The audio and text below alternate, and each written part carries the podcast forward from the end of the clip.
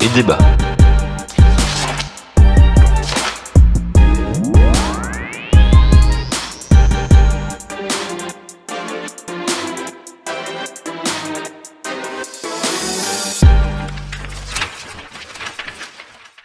Bonjour à toutes et bonjour à tous. Bienvenue dans cet épisode 56 de Démo et débat.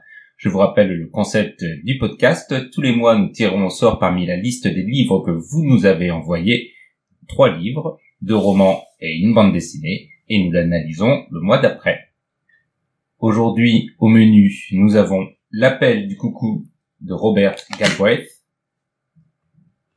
Spirou, l'espoir malgré tout d'Émile Bravo, et Des hommes qui lisent d'Édouard Philippe. Et pour analyser ces trois œuvres, j'accueille aujourd'hui de nouvelles dans le podcast. Bonjour Audrey. Bonjour Mehdi, bonjour Alexia. Quelle est ta phrase du mois? Ma phrase du mois, c'est de Albert Camus parce que c'était son anniversaire hier. Et donc, euh, c'est euh, Bon lors du... anniversaire Albert. C'était lors du discours euh, pour le prix Nobel en 1959 qu'il a dit chaque génération, sans doute, se croit vouée à refaire le monde. La mienne, c'est pourtant qu'elle ne le refera pas. Mais sa tâche est peut-être plus grande. Elle consiste à empêcher que le monde se défasse. Et j'ai trouvé que ça parlait très bien au contexte actuel. Merci Audrey. Et j'accueille aussi Alexia. Bonjour Alexia. Bonjour Mehdi. Quelle est ta phrase du mois?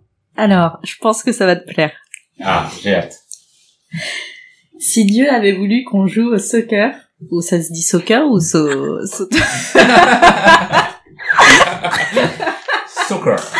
soccer, eh bien devine quoi Mehdi Il ne nous aurait pas donné de bras, et j'aimerais bien avoir ton retour là-dessus. Et tu nous dis pas de, de qui c'est, d'où ça vient? Tu nous laisses dans le suspense? Bien sûr. Très bien. Ma phrase du mois, vous la connaissez déjà tous et toutes, c'est longtemps, je me suis couché de bonne heure. C'est la première phrase d'une des plus grandes œuvres de la littérature, la recherche du temps perdu, puisqu'on va fêter euh, ce mois-ci le centenaire de la mort de Marcel Proust, donc euh, petit hommage à ce brave Marcel. Et on passe tout de suite aux critiques. 800 pages de trompe, C'est si bon. 15 chapitres pourris. C'est extra. C'est extra.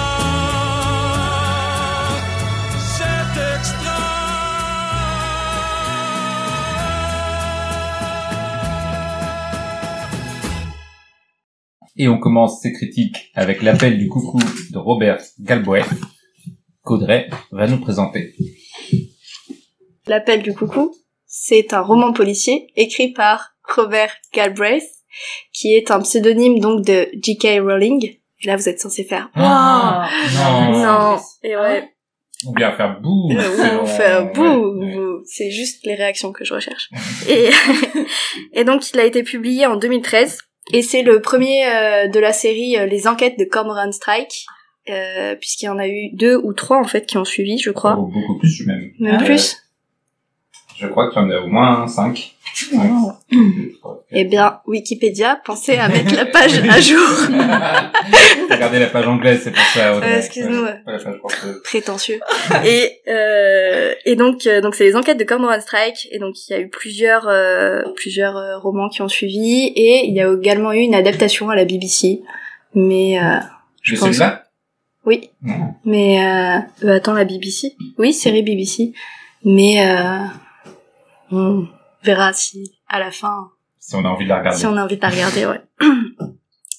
Et donc, donc le premier, le premier volume donc de, de la, donc l'appel du coucou, qui suit donc, enfin qui présente un peu les enquêtes de Cormoran Strike. Donc l'appel du coucou euh, débute sur euh, le, le corps de Lula Landry qui est retrouvé euh, euh, en bas de chez elle, euh, gisant dans la neige. C'est terrible. C'est terrible, terrible. Et euh, donc Man- Lula Landry, c'est une mannequin qui euh, est décédée à la suite euh, d'une chute euh, de son balcon. Et donc le, le, le- la police va conclure à un suicide. Mais est-ce que c'est vraiment un suicide? Mais est-ce que c'est vraiment un suicide? Et c'est là-dessus que va porter tout euh, le roman. Et donc c'est notamment le frère de Lula Landry, un certain John, John Bristow, qui va venir chercher euh, Cormoran Strike il faut savoir que euh, John Bristow, c'est le frère adoptif de Lula Landry. Et en fait, il va se tourner vers Cormoran Strike parce que Cormoran Strike, donc le détective, était euh, était euh, ami avec son frère adoptif, euh, le troisième. Ils étaient trois euh, frères et sœurs adoptifs. Donc il y avait Lula, John et Charlie. Et Charlie euh, est décédé euh, plus jeune. Et il était ami, ils étaient dans la même école avec Cormoran Strike. Et donc c'est pour ça que John va se tourner vers Cormoran Strike. Euh, au début, Cormoran, eh ben, il a pas trop envie de s'occuper de l'affaire. Il dit mais c'est un suicide. euh, Je ne vois pas pourquoi je suivrai euh, cette histoire. Et, euh, et finalement, il va se passionner pour l'enquête et il va l'accepter pour des raisons euh, purement financières parce que bah, Cormoran, bon, ça reste un personnage assez intéressant, je pense On en parlera. il a des problèmes d'argent. Donc il va euh, il va accepter euh, le job que lui offre John Bristow et euh, il va mener donc l'enquête sur la mort de de Lula Landry. Et ce qui est intéressant du coup, c'est que euh, au début, il va rencontrer donc Robin Elacote qui est euh, envoyée euh, par une agence d'intérim pour euh, faire du travail de secrétariat. Et elle euh, aussi, elle est assez, je trouve qu'elle est assez intéressante. Et enfin, elle va prendre de passion un peu pour le métier d'assistante de d'un détective et puis même se prendre de passion pour le métier des détectives. Au début, euh, tout tourne beaucoup quand même autour du fait qu'elle est fiancée, euh, qu'elle vient de se marier et tout. Très bien. Et tu as dit que Cormoran Strike, au fur et à mesure du livre, se passionnait pour son enquête. Est-ce que toi aussi tu as été passionné par cette enquête, Audrey? Eh ben, je dois avouer que euh, j'ai eu du mal au début à rentrer dans l'histoire. Je me suis dit, oh, c'est un peu... euh, Bon, ça, ça, on va dire qu'il y a un peu beaucoup de fracas dans la vie de Cormoran, Cormoran, parce que euh, il se sépare donc de Charlotte, euh, qui est euh, un peu, euh, enfin, euh, avec qui il a une relation tumultueuse, qui est issue de la haute société, à ce que j'ai compris, alors que lui, pas forcément. Mais ça, je pense que ce serait intéressant d'y revenir euh, dans un second temps. Et non, par contre, j'avoue qu'au début j'ai eu du mal à m'intéresser, et puis après je me suis dit que c'était peut-être volontaire, dans la mesure où euh, on finit par se passionner aussi pour, enfin, passionner c'est un grand mot, mais on finit par s'intéresser à l'histoire au fur et à mesure que Cormoran s'in- s'intéresse aussi à cette histoire, je pense. C'était ton cas aussi, Alexia? Euh, D'être passionné de l'enquête? De comme Audrey, de- d'avoir du mal à rentrer dans le livre et puis de, Ah. de se prendre au jeu ou- euh, Oui. Oui. Euh, en plus, c'est le premier livre que j'ai commencé à lire. oui. Et donc ça faisait très longtemps que j'avais pas lu de livre. Et euh, au début, je retenais absolument rien des noms des personnages. Ce qui peut être embêtant pour Voilà. un roman policier. Exactement. Exactement. Et euh, au fur et à mesure, euh, je suis rentrée dedans hum, parce qu'il y avait des personnages qui m'ont qui m'ont captivé. Qui t'ont plu. Charlotte, par exemple. Ah oui? Oui. Charlotte Ah oui. qui n'est pas un véritable personnage. Exactement. Parce qu'elle est toujours. euh, Si on la voit de temps en temps, elle a une scène, je crois, deux peut-être, non une. Et sinon, elle est, euh, elle est uniquement évoquée et c'est un peu la, le traumatisme du, du héros principal. Voilà. Elle est décrite. Ouais, elle est décrite par euh, par Strike et, et j'aime beaucoup la façon dont dont, dont c'est fait. Et aussi, euh, bah le personnage de Strike au fur et à mesure, euh, il est intéressant euh, parce que euh, moi j'aime j'ai- j'aime bien un moment. Ça peut peut-être euh, éclaircir, mais je pense que c'est parce que je suis un peu bizarre, parce que parce que euh, le passage avec euh, Ciara ou Tiara Porter, euh, L'une des mannequins euh, collègues de celle qui est assassinée au début du livre. voilà, exactement. Euh, tout ce passage-là sur cette soirée, je me suis dit ah c'est intéressant comment elle le fait évoluer son personnage de détective un peu euh, bourru où au final on s'intéresse pas trop euh, sur lui au début. Enfin moi il m'ennuyait. Et au fur et à mesure je me dis ah euh, j'aimais bien les passages où elle parlait de lui. Enfin où il Mhm. parlait. Enfin c'était sur lui. D'accord. Voilà. Donc c'est par les personnages que t'es rentré dans, dans Oui. l'histoire. Après, je trouve que euh, la fin de l'histoire, euh, le dénouement, il m'a pas du tout intéressé. D'accord. Ce qui peut être étonnant pour un. Encore un une fois. euh, Qui joue un peu à twist, oui. Mais donc, Ouais. toi, l'histoire policière en soi, ne t'intéressait. Non. Et là, je me suis dit que j'aimais pas trop les policiers, du coup. D'accord. J'ai trouvé que c'était un peu une perte de temps de euh, tous ces personnages, enfin, occuper une histoire assez vide, meublée, c'est agréable, ça te détend, ça te divertit, mais je trouve que ça a pas vraiment de contenu. Et c'est pour ça que, en soi, le dénouement, il m'a pas trop intéressé. Je trouve, j'ai pas trouvé là mon intérêt dans le livre. D'accord. Ben, c'est intéressant ce que tu dis sur le le vide du livre parce que moi c'est un peu ce que j'ai ressenti au, au premier abord, enfin même pas au premier abord, à la fin, à la fin du livre. Enfin c'est la première impression qui m'est restée du livre. C'est un peu c'est tout ça pour ça parce qu'il il fait quand même moi dans mon édition 500 pages, ce qui est beaucoup, donc c'est un gros pavé. Donc quand tu fais lire 500 pages à ton lecteur, c'est que tu as des choses à dire normalement. Et là, j'ai vraiment l'impression qu'elle a peu de choses à dire, euh, que son intrigue policière qu'elle tient plutôt bien. Euh, contrairement à toi, j'ai trouvé le dénouement assez efficace dans les, les codes du, du roman policier. Donc, euh, c'est clairement on est dans ce qu'on appelle un whodunit, c'est euh, le t'as une galerie de personnages et le but c'est de savoir qui a commis le crime et euh, au fur et à mesure du livre, elle donne plus ou moins d'indices, elle donne des fausses directions plus ou moins évidentes. Et à la fin, du livre, chapitre, hop, on révèle qui est, qui est l'assassin. Donc là, on est, c'est l'archi classique du roman policier. Ce qui aurait pu me plaire si ça avait été euh, de, de taille raisonnable et qu'elle s'était contentée de son intrigue. Sauf que je trouve que c'est assez incroyable de se dire qu'on a lu 500 pages et qu'on est incapable de dire ce qui s'est vraiment passé dans ces 500 pages parce qu'il se passe finalement assez peu de choses euh, en termes de rebondissement.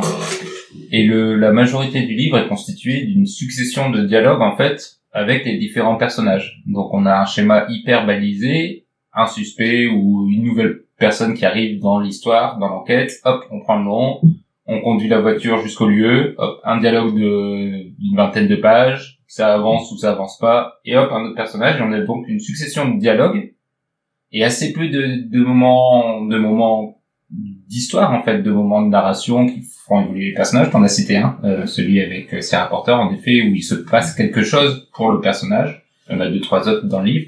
Mais globalement, je trouve que ça laisse une impression vraiment de, de vide qui dessert un peu le récit. Bah, moi, ça m'a un peu fait penser genre à une contrefaçon de Agatha Christie. Mais contrefaçon, hein. Mais euh, après, euh, moi j'ai bien aimé. euh, En fait, moi je me suis un peu pris d'affection. Bon, pris d'affection, c'est un grand mot, mais pour Robin, je sais pas, je la trouvais assez attachante. Et puis euh, surtout de voir, enfin au début, euh, au début tout tourne au fait de qu'elle soit fiancée, elle vient de se fiancer et tout, c'est cool. Et puis au final, elle, elle se rend compte que, enfin, vraiment, elle se passionne pour le métier de détective et tout. Elle va avoir un rôle vraiment actif. Et puis je trouve que la relation, bon, elle est un peu prévisible dès le début, ne serait-ce que par leur rencontre. Et je pense que dans les prochains tomes, elle risque d'évoluer. Mais euh, je pense que Robin et Cormoran, bon, potentiellement, euh, il y a un truc. mais après, À euh, peu près sûr. après, ouais. Mais tu vois, même euh, l'histoire, euh, il y a plein de choses. euh, Il y a plusieurs intrigues entre guillemets en cours, mais il y a aussi toute l'histoire familiale de Cormoran Strike. C'est quand même pas banal du fait qu'il soit le fils d'une rockstar euh, euh, et d'une groupie, euh, je sais pas, des années 70, il me semble, un peu. euh, Bon, euh, enfin, il y a un peu. Elle en c'est- dit pas grand chose finalement de ça. Elle, il y a Non. plusieurs mais il y a quand même beaucoup, ça tourne beaucoup autour de l'opposition entre les milieux sociaux. Mm. Si tu vas par là, Mm. la, la, la, Lula, les trois enfants adoptés qui viennent tous de milieux un peu défavorisés, Lula Landry, elle retrouve sa famille. Pareil, c'est un peu, euh, enfin, il y a une histoire autour de ça. Ou même, Il y a des pistes, je Ouais. trouve, Mm. qu'elle n'explore jamais. Oui, Euh, Ouais, ça, en effet, il pourrait y avoir quelque chose d'assez intéressant sur, euh, alors, la lutte des classes, c'est un grand mot, mais sur le rapport difficile entre les, les classes populaires et les riches, sur l'adoption en tant que qu'acte qui, qui, qui peut sembler généreux, mais qui est aussi le déracinement quand euh, il y a une mère qui, euh, qui est encore là, qui est encore présente et qui est pas du tout de la même forme et, euh, que, que la mère qui adopte. Donc ça en est milieu riche, milieu populaire, ce genre de choses.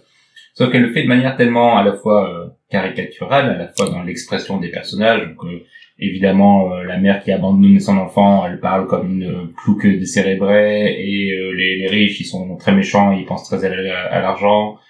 Et, et la, la personne qui qui est couturier de mode, il est très excentrique et on a, vraiment l'impression qu'elle va pas chercher très loin euh, pour ses personnages et qu'elle prend un peu l'image qu'on peut s'en faire immédiatement et qu'elle euh, elle tisse dessus.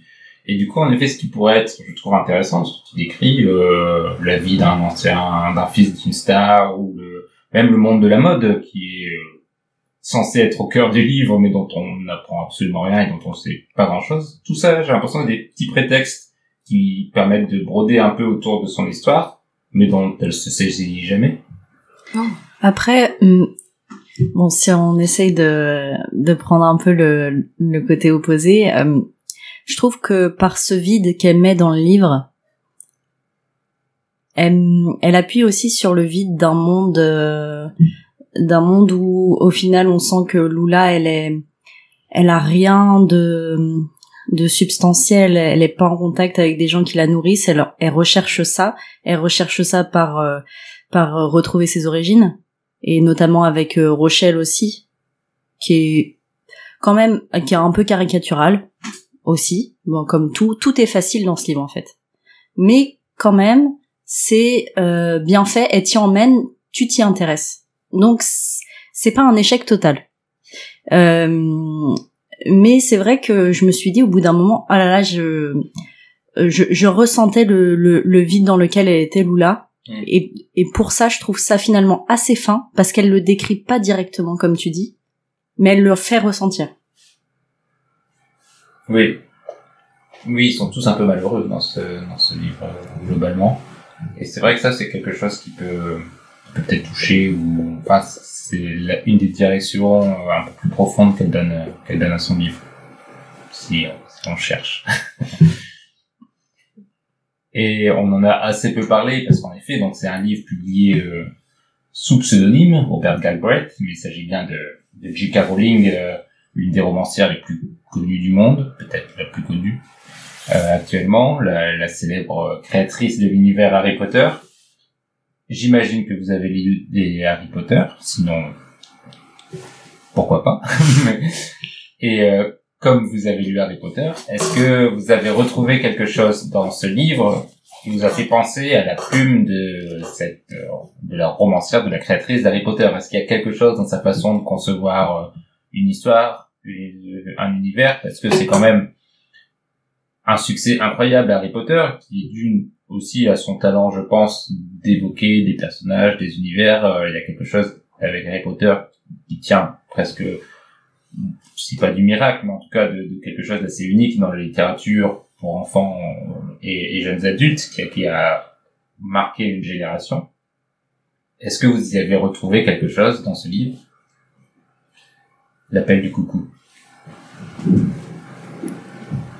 Je vais laisser Alexia répondre à cette question. C'est vrai qu'Alexia est la grande fan de J.K. Rowling. Ah table. mais c'est vrai que je peux même pas me dire que c'est J.K. Rowling qui a écrit ce livre-là.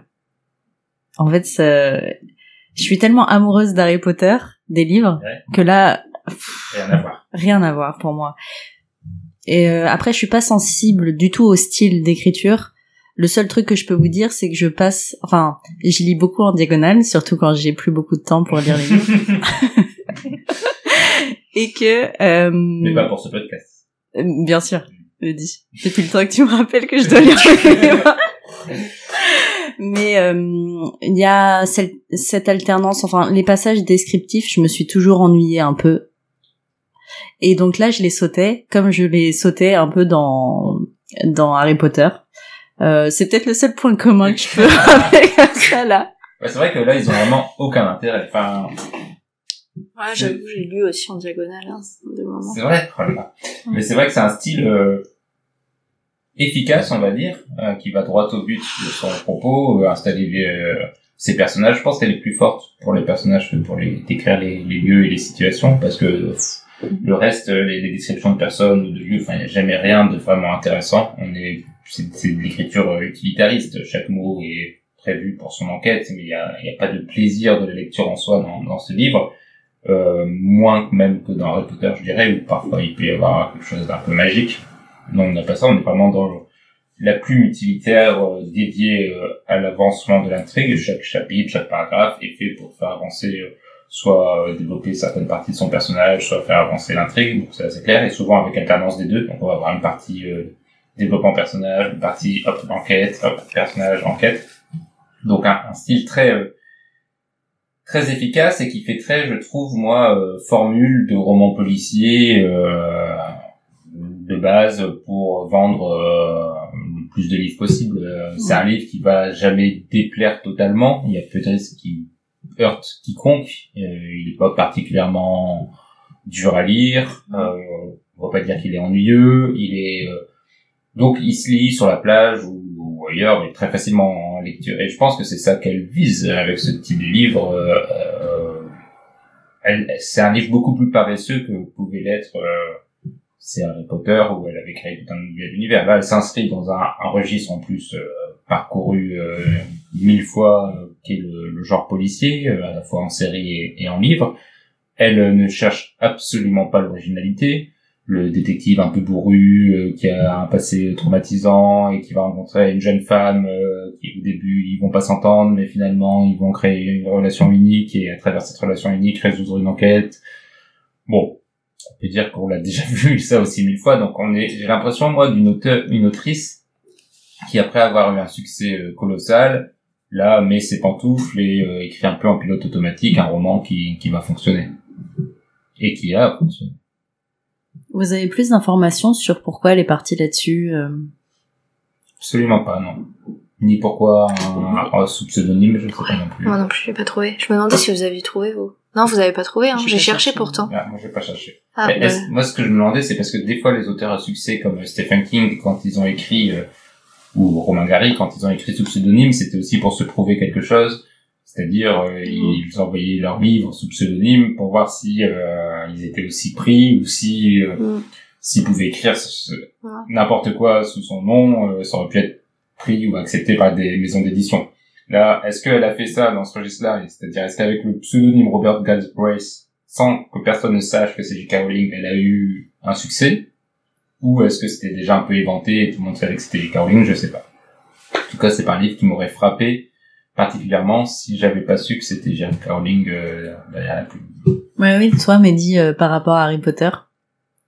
Bah, je, je- je pense que j'ai déjà un Ah peu ouais. tout dit de, de ce que moi j'aime. oh, J'aimais beaucoup aussi euh, Harry Potter dans, dans ma jeunesse. Ça fait partie des, des, des sagas phares qui m'ont éveillé euh, à la lecture euh, tout petit. Euh, là, clairement, ce livre-là, je l'aurais oublié dans deux mois, je pense. Et je pense vraiment qu'il a absolument, alors pas aucun intérêt, mais très peu d'intérêt en tant tant qu'œuvre. euh, T'as dit livre de plage, je trouve que c'est vraiment, c'est vraiment ça. Ou livre de métro. Cha- chacun peut le lire où il veut, mais il ne pas le lire aussi. Hein, Est-ce que vous aviez d'autres...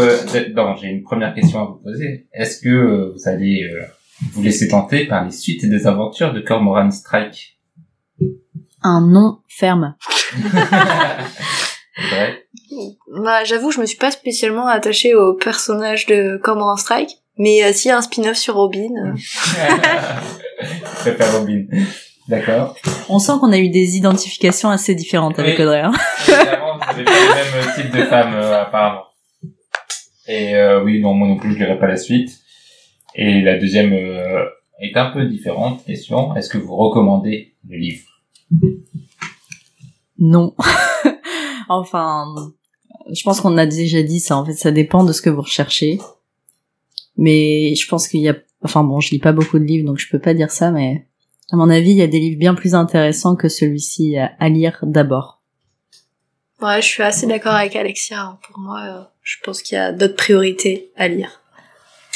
Et je vous rejoins, et je rajouterai en plus, parce qu'on ne peut pas ne pas l'évoquer, euh, qu'il vaut mieux ne pas donner d'argent à J.K. Rowling, puisqu'on rappelle qu'elle est euh, le fer de lance euh, d'une campagne euh, contre euh, les personnes euh, transgenres, euh, qu'elle est l'une des représentantes les plus connues maintenant de ceux qui refusent euh, euh, de croire à l'existence des personnes qui veulent changer de sexe, faire une transition de, de, de sexe et, et que rien que pour ça, il vaut mieux éviter, euh, si possible, de lui donner des sous en encourageant ses œuvres. T'aurais dû me le dire avant que j'achète de livres, on me dire. C'est vrai qu'on a acheté deux fois. Mais euh, pense à tous les livres que les gens ne vont pas acheter grâce à, ta critique, Alexia. Et tu vas quand même nous donner un petit euh, extrait de sa prose, Audrey. J'ai choisi un passage du coup euh, qui illustre un peu la relation entre Robin et Strike, qui est un peu euh, un tantinet ambigu. Et donc Strike euh, n'a pas passé la nuit dans son bureau où il vit. Et euh, Robin arrive euh, donc le matin au, au bureau et elle se rend compte que Strike n'a pas dormi là. Et donc, bonjour, bonjour. Elle continua de maltraiter le clavier sans accorder à Strike plus qu'un regard fugace. Il semblait fatigué, ne s'était pas rasé, mais portait des vêtements d'une élégance inhabituelle. Aussitôt, elle pensa avoir vu juste. Il avait tenté une réconciliation avec Charlotte, et, à voir sa mine allègre, avait atteint son but. Les deux phrases qu'elle écrivit furent truffées de fautes de frappe. Ça va? demanda Strike en remarquant la mâchoire serrée de Robin et son attitude fermée. Très bien, dit-elle sèchement. Elle était décidée à déposer devant lui un rapport parfaitement dactylographié, puis, avec un calme glacial, à discuter avec lui des formalités de son départ. Elle lui suggérait d'engager dès cette semaine une nouvelle intérimaire, qu'elle puisse expliquer à sa remplaçante le fonctionnement, au jour le jour du bureau avant de partir. Merci Audrey. Et on passe à la deuxième critique du podcast. Il s'agit de Spirou, l'espoir malgré tout, tome 1. Spirou. Tout le monde connaît Spirou, mais peut-être que tout le monde n'a pas lu Spirou. Car euh, contrairement à Astérix ou Tintin, j'ai l'impression que c'est un personnage qui, même s'il est très très connu, n'est peut-être pas aussi lu. Et on en reparlera ça sûrement après. Mais revenons à la base. Spirou, créé en 1938 par Rob Vell, avec le journal de Spirou. JG prendra la relève, mais c'est surtout le troisième auteur de la série qui donnera ses lettres d'or à Spirou, l'immense, le grand, le fabuleux, Franquin. Depuis Franquin, la série a vu en tout l'apparition de 56 tomes, dont le dernier sous la houlette de Habitant, Guirive et Schwartz. Mais alors, me direz-vous, d'où vient ce numéro, l'espoir malgré tout, de Émile Bravo? Eh bien, il s'agit d'une série spin-off qui s'appelle le Spirou 2, trois petits points, et ces trois petits, et ces trois petits points signifient qu'en fait, dans cette série, à chaque nouveau numéro, un auteur différent vient et donne son interprétation du personnage de Spirou hors de la continuité principale de la série qui, elle, continue euh, en parallèle. Donc dans cette série, à chaque fois, on a des variations un peu différentes du personnage de Spirou tel qu'on le connaît dans les, albums qu'on a peut-être lus dans notre enfance. Et ici, Émile Bravo, donc un des auteurs qui a participé à la série Le Spirou 2, avait commencé par un tome qui s'appelle Journal d'un ingénu, où il plaçait Spirou, le personnage un peu enfantin qu'on connaît, dans l'univers de la Seconde Guerre mondiale et de la montée du, avant la Seconde Guerre mondiale, dans la montée du nazisme en Belgique. Ça a été un succès immense, et euh, après le Journal d'un ingénu, il a donc publié une histoire un peu plus longue dans ce même univers, qui s'appelle L'espoir malgré tout, et c'est le premier tome de l'espoir malgré tout, qui en tout est constitué de quatre albums différents, qu'on va critiquer ici. Donc j'espère que j'ai été clair parce que c'est un petit peu compliqué pour replacer le contexte, mais pour faire ça, c'est Spirou au moment de la Seconde Guerre mondiale, au début de la Seconde Guerre mondiale, confronté au nazisme. Je vais maintenant parler un peu de l'œuvre en elle-même qu'on a lue. Donc le pari de l'auteur, qui est assez clair dès le début, c'est de retrouver à la fois l'insouciance et l'innocence qui constituent un peu le personnage et l'univers des aventures de Spirou et Fantasio, mais de le plonger dans les horreurs de la montée du, nazisme en Belgique et euh, du déclenchement de la Seconde Guerre mondiale. Et personnellement, je trouve que ça fonctionne très bien dans cette BD qui est longue et dense, ça fait quand même 80 pages et c'est que le premier tome, les albums franco-belges généralement on est habitué à 40 pages, là donc c'est le double et avec une écriture euh, assez dense. Et pourtant ça se lit, je trouve très bien.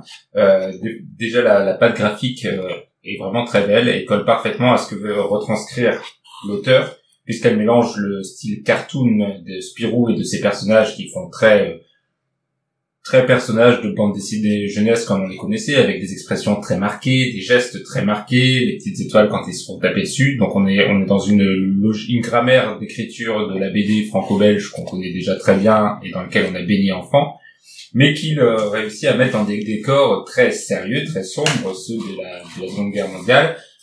On ne va pas jusqu'à dire qu'ils sont réalistes, mais en tout cas, ils nous plongent dans une certaine tristesse, atmosphère de, de, chaos, euh, avec des, des réfugiés, avec des morts, avec des explosions, qui contrastent avec euh, ce dont on est habitué dans, dans les aventures de Spirou.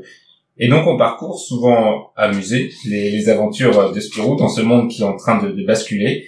Et on a une œuvre qui réussit à réinventer une figure de la bande dessinée, ce qui est toujours très difficile. Comment réinventer Spirou, ce groom, alors que plus personne ne sait ce que c'est un groom, pour en dire quelque chose d'original à propos de, la Belgique et à propos de, l'histoire de l'Europe. Et donc, ce tome 1, je trouve, réussit parfaitement en cette introduction à ce, ce, ce parti pris sur les aventures de Spirou. Et avant de vous demander votre avis sur cette œuvre, et voir si vous partagez la mienne, je voulais, par curiosité, vous demander quel était votre rapport avec le personnage de Spirou, justement. Est-ce que c'est un personnage que vous avez lu petit, ou pas du tout, que vous connaissiez, ou pas du tout? Donc, euh, Spirou et vous, qu'est-ce que ça donne? Alexia. Alors, euh, moi, j'ai jamais rien lu de Spirou. Oui. Je connaissais juste l'écureuil de Spirou. Et euh, ah, je sais pas. Ah oui, C'est Spip. c'est Spip. Spip. Oui. Bah, enchanté, Spip. Donc tu connaissais que Spirou et Spip. Et oui, oui, je savais juste que Spirou était roux. Ouais. Et je crois que ça s'arrête à peu près là. J'ai jamais rien lu, j'ai jamais rien vu en même en. Même en dessin animé. Voilà, D'accord. Donc ça a été une, une découverte. voilà, on s'est rencontrés avec Spirou. D'accord. Et Audrey? Eh bien, je connaissais Spirou. Euh, je n'ai jamais lu, mais je- il me semble avoir vu des dessins animés. Euh, c'est possible? Oui, oui. Oui, oui. Et euh, et euh, et non, oui, j'avoue, j'ai surtout appris que Spirou s'appelait Jean-Baptiste. Et, et et je crois que c'est vraiment ce que j'ai retenu de l'histoire, c'est que Spirou s'appelle Jean-Baptiste. Et j'ai trouvé ça énorme comme info. Mais c'est vrai Mais c'est dans le livre. D'accord. Et, et donc, sinon, à part ça, t'as aucune familiarité avec l'univers de Spirou. Même le petit Spirou, qui a parfois été un peu plus euh, connu, ou le marsupilami, ce genre de choses, pas trop. Marsupilami, Oui. Ah, c'est le même connais, ça. univers? Ben Ouais. oui, je connais. Et bah, bah, c'est dans les personnages créés dans les pages de Spirou. Ah oui. Non, mais si, mais Spirou, j'en ai toujours entendu parler, parce que je me rappelle quand j'étais petite, il y avait le journal de Mickey, non? Et c'est pas dedans qu'il y avait... C'est l'inverse. Mm, mm, C'est leur concurrent. Il y avait le journal de Mickey d'un côté et le journal de Spirou de l'autre. Mickey les comics américains et le, journal de Spirou tout ce qui est BD franco-belge. et- Donc euh, pas pareil. Mais Oui, mais il y a de l'idée. Ouais. Non, mais parce que, on va dire, dans un bruit comme ça et tout, dans mon enfance, oui, euh, Oui. si, j'en- j'ai- je pense que j'ai toujours connu Spirou. personnage. Ouais, j'ai Mais toujours connu Spirou, mais je l'avais jamais vraiment Mais lu. je pense que c'est le cas de vraiment beaucoup de gens. C'est ça Mm. qui est un peu surprenant, je trouve, avec cette figure. Alors peut-être moins en Belgique, mais j'ai quand même l'impression que Spirou, on, on connaît, on voit sa tête, on voit son costume, mais on est assez peu finalement familier de cet univers. Je, je connais peu de gens qui ont vu tous les albums de Spirou, qui sont fans de Spirou, alors que Tintin, Astérix, bon, ça Mm. ouais, vraiment fait partie généralement de nos, nos classiques d'enfance. Spirou, je sais pas, je trouve qu'il est moins moins lu. Mais bref, oui, vas-y Alexa. Et toi, Mehdi, qui est proche de la Belgique? Alors, moi, j'en- c'est vrai, je viens parce que je viens du Nord. Et euh, mais moi, je connaissais un peu plus Spirou. J'en avais lu euh, quelques albums petits, mais sans que ça m'ait jamais marqué. J'ai jamais eu une passion pour Spirou. Ça m'a jamais beaucoup plu. Le petit Spirou, je l'aimais pas du tout. Et euh, Marsupilami un peu plus. Euh, mais j'ai jamais, je dirais pas que j'ai grandi avec Spirou, mais je connaissais assez pour avoir les références de ce livre sur certains, sur certains trucs. Genre, je connais les méchants de Spirou, je connais quelques histoires de Spirou, je connais Champignac et tout ça. Mais, euh, mais c'était intéressant quand même pour moi de revisiter, euh, de revisiter, euh, ce Spirou d'un nouvel univers, donc cet autre regard sur Spirou. Et donc maintenant, Alexia, je reviens vers toi. Toi qui ne connaissais pas Spirou, qu'est-ce que tu as pensé de ce, ce livre? J'ai pas beaucoup d'avis sur cette BD. C'est un Mais- avis en soi. Mais euh, alors, sur la sensation dans la lecture, j'ai mis longtemps quand même à, à la lire. Mhm. Pourtant, euh, je, je, je m'étais dit il fallait que je la lise en un soir vu mes retards de délai. Mais euh, ça a été ça a été plus long que ça. Mais j'aime bien par contre euh, les dessins. J'aime beaucoup les dessins, euh, surtout à certains passages. Là aussi, il y a deux passages que je retiens. Euh, alors, le premier, c'est au moment où il y a le missile qui tombe Mhm. dans le dans l'hôtel. Et donc euh, là, c'est le moment aussi, il me semble, où il est réquisitionné. Enfin, quasiment. Oui, euh, l'hôtel est censé servir à accueillir les, les nazis qui ont envahi C'est la ça. Belgique. Voilà. Bon, c'est peut-être pas euh, missile tombe peut-être avant, mais euh, ce passage où le gérant de l'hôtel, euh, plutôt parmi les gentils, Oui. euh, qui dit bon bah euh, moi j'accepte pas ça et il passe la main à l'abruti, enfin à Oui. un personnage pas très fin, euh, qui fait quoi d'ailleurs? C'est quoi son C'est le, le gardien un peu. Voilà, c'est ça. Il fait la sécurité dans, dans l'hôtel. voilà. Je sais plus son nom, il est Euh, si, il a un nom rigolo. Ouais. Euh, en... Pas encore né, un truc comme ça. Ah, Entre sol. entre. Voilà. Bah d'ailleurs, euh, je viens de comprendre.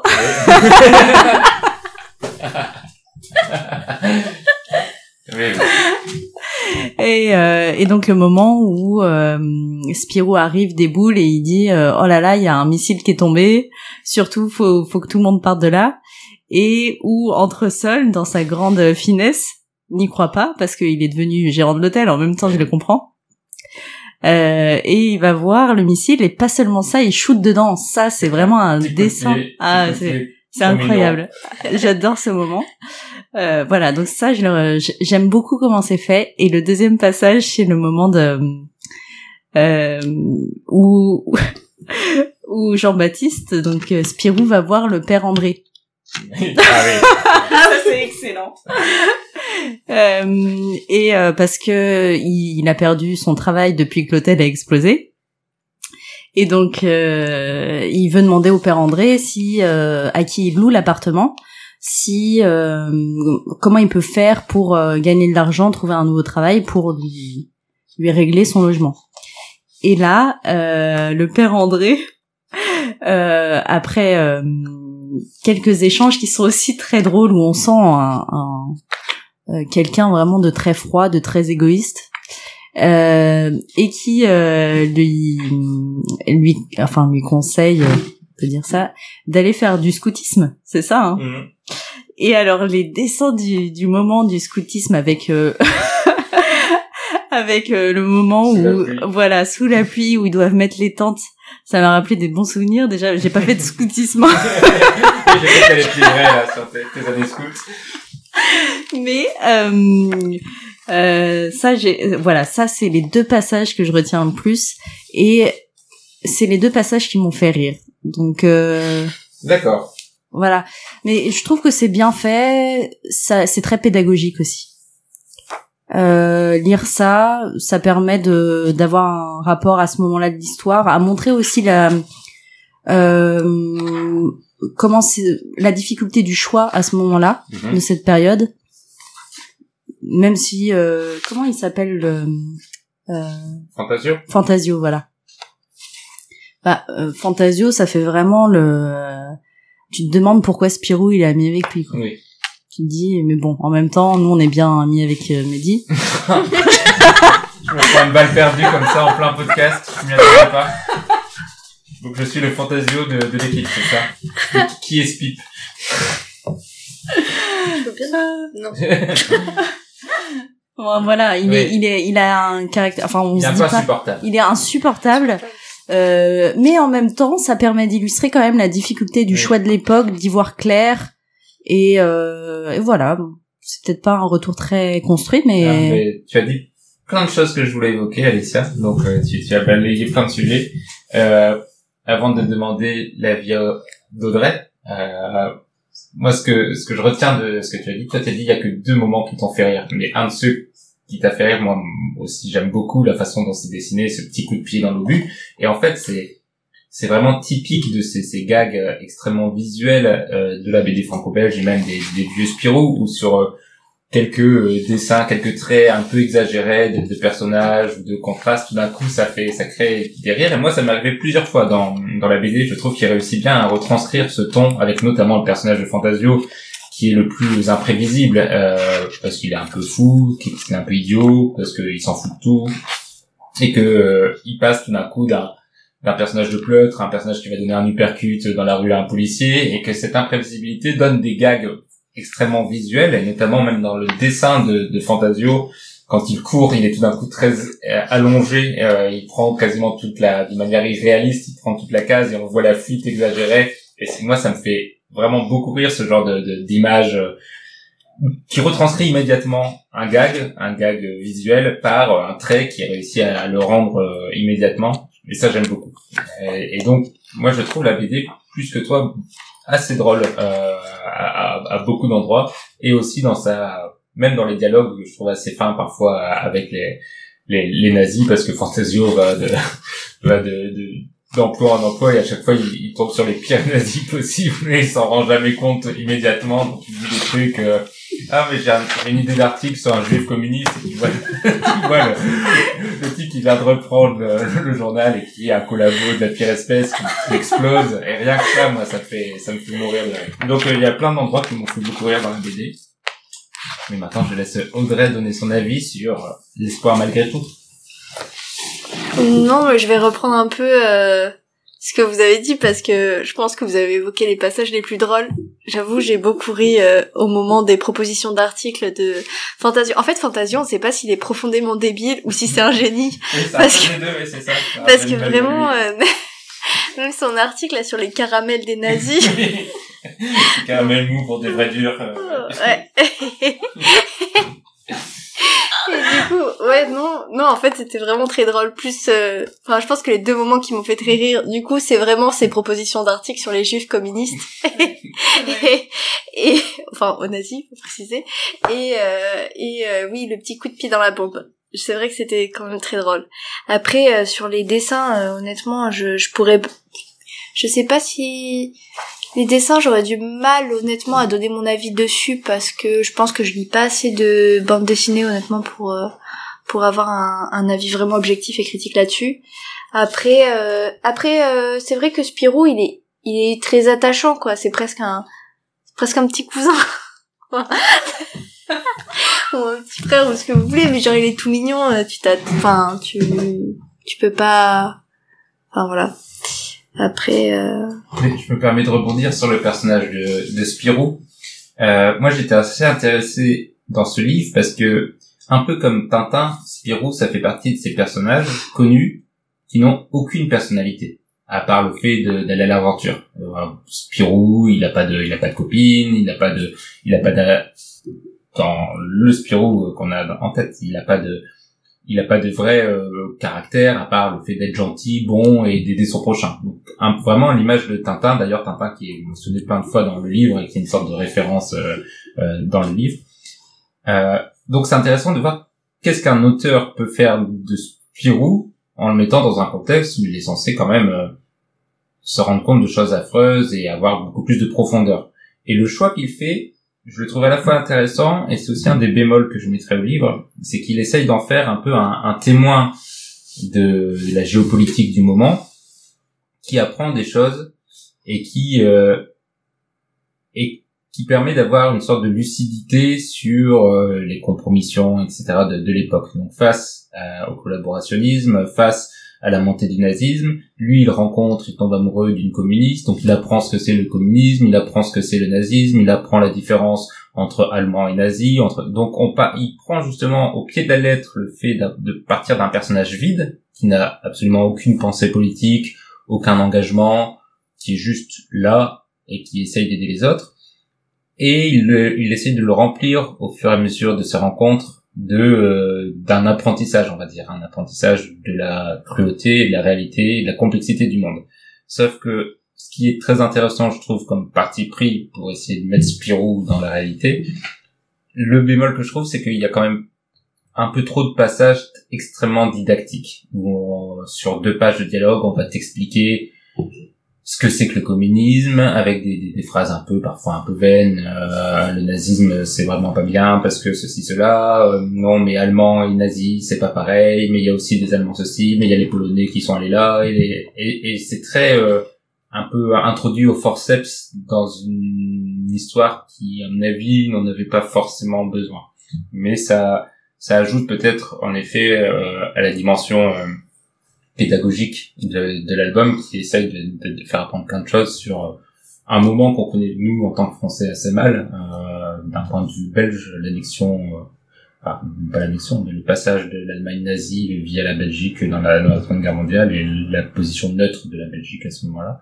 Donc c'est vrai qu'il y a un côté intéressant, mais je trouve qu'il y a ça manque un peu de, de fluidité dans, dans ces passages-là. Euh, je te rejoins beaucoup sur ces passages euh, qui me, en tout cas là, euh, moi ça m'intéressait pas. Au moment où j'ai lu la, la BD, euh, pareil, euh, ce syndrome de lecture diagonale qui revenait en force. Et euh, non, j'ai rien d'autre à ajouter sur ce que tu as dit, Mehdi. C'était très intéressant. Ouais, non, mais c'est moi je me suis demandé plusieurs fois est-ce que euh, des enfants pourraient le lire? Parce que je pense que c'est aussi intéressant de se dire enfin est-ce qu'un enfant comprendrait ça? Est-ce que parce que bon maintenant euh, ça, ça ça a l'air d'être d'une autre époque quoi la guerre. Et, euh, et je me suis dit oui est-ce qu'un enfant comprendrait tout ça et tout? Et euh, non, je pense qu'il y a aussi un peu ce, ce, ce, enfin le, le livre répond aussi à ce besoin de clarification, en gros, de de l'histoire que bah tous les Allemands euh, n'étaient pas des nazis à l'époque. euh, voilà, comme euh, Espirou euh, se fait un peu porte-voix de cette Allemagne qui n'était pas forcément nazie, notamment en, en, en parlant de sa fiancée, du coup. Je connais cette théorie. Mais oui, mais du coup, oui, Sp- Spirou, il, il défend justement un peu euh, ce côté-là et tout, parce que je pense que même, c'est assez triste à, à reconnaître, mais je pense qu'encore aujourd'hui, il y a énormément de, de, de, de Français qui, qui confondent, enfin, qui pensent que tous les Allemands étaient un peu du côté des nazis et tout. Donc il y a un peu ce côté, euh, mais en fait, je trouverais ça intéressant d'avoir le retour d'un enfant dessus, du coup. Mais je suis Ouais. tout à fait d'accord. Et je pense que je pense que c'est une bonne lecture pour un enfant. euh, alors pas, peut-être pas la plus joyeuse, mais euh, il y a quand même des, des passages vraiment bien. Il faut peut-être l'accompagner dans sa lecture aussi pour Mm. lui, donner certaines clés de compréhension. Mais euh, je, je pense que Émile Bravo, en l'écrivant, je n'étais pas dans sa tête, mais euh, moi je, je suppute que en l'écrivant, il le destinait aussi aux enfants et pas uniquement aux Mm. adultes qui avaient lu Spirou. Moi, je connais bien Émile. Mais- euh, c'est vrai qu'en tout cas, on sent qu'il essaye de mettre plusieurs niveaux de lecture. Est-ce que ça marche? Voilà. Nous, on arrive parce qu'on est un peu le dernier niveau. Enfin, on est les vieux, quoi. Oui, Donc. Euh, les sachants. Mais en effet, faudrait euh, faudrait lire. euh, Et je sais même pas si c'est quel quel âge selon vous? À partir de quel âge vous offrirez cette euh, cette BD à votre enfant? Bon, entre 7 et 10 ans. C'était 10 ans. Ouais, j'aurais dit 8 ans, moi. À partir de 8 ans. Eh bien, on fait un appel aux auditeurs du podcast. Si jamais euh, vous connaissez un enfant qui a lu, ou si vous allez acheter euh, un enfant Spirou l'espoir malgré tout, on serait très intéressé par euh, son retour.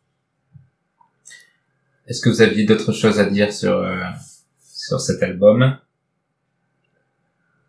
Dans ce cas-là, je vous pose la question cruciale est-ce que vous allez, est-ce que vous recommandez, est-ce que vous allez continuer les aventures de Spirou l'espoir malgré tout, puisqu'il vous reste trois tomes à lire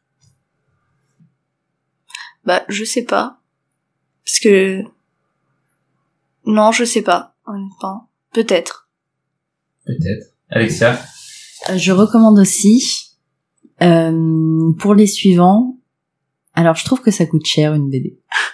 c'est qu'il y a ces, ces merveilleux bâtiments qui se retrouvent à beaucoup d'endroits de Paris qu'on appelle une bibliothèque aussi. euh. Oui, mais depuis que Édouard Philippe m'en a parlé, Ah, ça, ne spoil pas, ne spoil pas. c'est le prochain livre. euh, sur les prochains tomes, je pense que euh, Mehdi euh, me les prêtera. Et c'est fort possible, mais en effet, je pense que je vais continuer, que je vais continuer les lectures. Et d'ailleurs, j'en profite pour dire que j'ai lu le, le celui d'avant, le journal d'un ingénu, et que c'est aussi très très intéressant. Peut-être un peu moins, euh, un, peu plus dans l'esprit euh, cartoon gag euh, que sérieux de celui-là. Mais euh, j'ai beaucoup aimé la lecture des, deux albums et je conseille à ceux qui, veulent se plonger de lire les deux parce que c'est vraiment la suite directe du livre. Il y a vraiment une, histoire commune à, tout ça. Et donc je vais vous lire pour vous donner un aperçu, un tout petit extrait, puisque comme c'est une BD, ce n'est pas le plus facile à faire comme exercice. J'en ai bien peur. C'est encore un de mes autoportraits. C'est une représentation du camp où on m'a interné dans le sud de la France. Saint-Cyprien, ça s'appelait. Mais c'est affreux. Oui, c'était horrible. Nous étions des dizaines de milliers entassés sur une plage, presque tous antifascistes. Républicains, espagnols, brigades internationales, allemands, communistes, juifs, il y avait des femmes et même des enfants. Mais non. Après la défaite française, l'administration nous a pratiquement abandonnés. Nous étions délaissés pour compte. Je n'ai jamais connu une telle détresse. Les gens crevaient de faim et de maladie. C'était désespérant. Et pour finir, ils nous ont livrés aux nazis. Bon débarras. Remarque, les camps allemands ne peuvent pas être pires. Et on passe à la dernière critique du podcast. Il s'agit des hommes qui lisent d'Edouard Philippe et c'est Alexia qui a l'honneur de nous présenter ce livre. L'honneur. Alors, Édouard Philippe, euh, je sais pas si vous le connaissez. Vaguement. Bah, Mehdi, euh, C'est vers du Havre, non? Ah. Euh, T'as grandi avec Édouard Philippe? Non. pas trop. T'as dit que je venais du Nord, mais plus, plus au Nord que ça encore, Alexia. donc Premier ministre pour euh, pour ceux qui le connaissent pas intimement. Et Enfin, il euh, n'est plus, hein. Il l'a été. Ah mince, j'avais pas ça en tête. Ça change toute mon analyse. Ça change tout. Bon, c'est pas grave, on s'adapte. Hein. Alors, comment décrire ces livres? Pas facile, hein. Pas facile. Euh... Bah, c'est c'est l'histoire de d'Edouard. On peut l'appeler comme ça. Vous le Oui. permettez tous les deux. pas, oui. Edouard, qui aime les livres. Ça c'est vrai. Alors, je pense que ce qu'il a voulu essayer de faire, je vais commencer par ça pour euh, pour décrire ses livres, c'est qu'il a voulu, euh, enfin, l'idée, c'était de montrer comment les livres l'ont façonné. Mais non, je- non, pas tout de suite le mais. Alors, euh, C'est beau. On sent que tu, tu, tu tiens, tu tiens quelque chose. Vas-y, Alexia. là, je suis, là, je sens que c'est le bon moment. Euh, ça commence, enfin c'est assez classique, c'est euh, la vie d'Edouard, donc euh, comment il a appris à, à découvrir la lecture, à, à aimer les livres, et il remonte même assez loin. Il fait un peu comme si euh, euh, l'amour de la lecture c'était quelque chose qui se transmettait euh, génétiquement. Il, il le dit pas comme ça, mais c'est- présenté euh, de telle manière. Donc on apprend comment les, les descendants d'Édouard euh, ont appris à aimer les livres alors qu'ils n'étaient pas forcément d'un milieu social. euh, Les ascendants. les ascendants. Ah bah oui, c'est vrai, ils étaient avant Édouard. Donc comment les ascendants ont appris à aimer la lecture euh, alors qu'ils n'étaient pas dans un milieu qui était très propice à ça. Euh, là, je- j'essaye de décrire de manière assez objective. Ouais, on, on Hein sent que tu te retiens un petit Voilà, peu. Sent c'est tu difficile. tourner un peu autour de ce que tu as vraiment envie de dire. Mais vas-y, vas-y, on te laisse sur ce fil euh, d'équilibriste. Et euh, après, comment euh, Édouard, qui était dans un milieu social plutôt de gauche, a commencé à lire euh, des livres de gauche et euh, à conforter ainsi ses opinions politiques de sa jeunesse? Euh, il a intégré Sens Politique et puis euh, et puis tout d'un coup, il s'est dit ah mais si En fait, je suis de droite. non c'est pas ça Mehdi c'est pas, exactement ça. Il s'est dit ah mais moi qui suis de gauche euh, j'ai pas envie d'être euh, d'être enfermé dans ce cercle. Je veux je veux dépasser les limites. Je veux je veux euh, aller voir euh, au-delà. Voilà pour euh, parce que je suis pas quelqu'un qui est autodéterminé comme ça moi je suis plus que ça je suis Édouard Philippe et donc je vais lire d'autres choses donc des livres de droite, De droite. Et, Et devenir là- de droite. et là ah mais en fait c'est ça que j'aime Ouais. c'est la fait- droite En fait, Bon, donc Edouard, c'est comme ça qu'il est devenu une droite. Et euh, je trouve ça beau. hein, Et puis après, après on, on continue la vie d'Edouard. Et là, euh, on, il raconte comment le livre est, est devenu au cœur de de sa création des politiques publiques les plus inspirantes. Voilà. Voilà. Et Son là, c'est là- voilà. Et là, c'est Là, c'est du lourd. ah là on est touché, on est touché. Euh, c'est un amour du livre tellement objectif, qui est pur. Voilà, c'est Edouard, on se dit c'est vraiment quelqu'un de bien à ce moment-là du livre. Même tout le livre. Tout le livre. Globalement. Mais on y reviendra, je pense. Ouais. Et, euh, et donc euh, une fois qu'il a montré comment les livres inspirent ses, sa manière de euh, de conduire ses politiques publiques et de les créer, eh bien il explique comment ça permet de faire un, un lien social avec des gens de, de tout milieu. Voilà, c'est c'est quelqu'un de très ouvert, Philippe. Ah non, Édouard, pardon. Et euh, donc au moment de la mort de son père, il, on sent qu'il a besoin de voilà de vivre autre chose et euh, et il rencontre un enfin il décide de se mettre à la boxe. Il a toujours voulu devenir boxeur. C'est un, un moment incroyable du livre aussi. Et euh, et là l'échange c'est on lui apprend la boxe et lui il partage des livres. Et ça je trouve ça aussi magnifique. Et donc, t'as- à, à, à t'entendre en parler, j'ai l'impression que tu as adoré ce livre. Exactement Mehdi. Euh, vraiment bah là j'ai j'ai commencé à le relire d'ailleurs parce que je ne peux plus m'en passer. Et, et ton vrai avis Je me suis dit que j'ai passé quand même trois heures à lire ce livre. Mhm. donc trois heures de ma vie euh, à écouter Édouard Philippe faire l'éloge de lui-même. Mhm. Euh, donc c'est plutôt il a il a cherché tellement à plaire dans ce livre que c'en est euh, pff, tellement visible. Enfin, on se dit Édouard, t'aurais pu faire un effort. t'aurais pu faire un truc un peu plus fin. Euh, son style d'écriture, euh, c'est lourd. Et d'ailleurs, euh, je vous lirai un passage juste pour euh, pour le plaisir. pour, la, pour la bonne bouche. Voilà. Et et euh, j'ai pensé à Monsieur Forget. Je... Voilà. Ah, un hommage. euh, un hommage s'il nous écoute.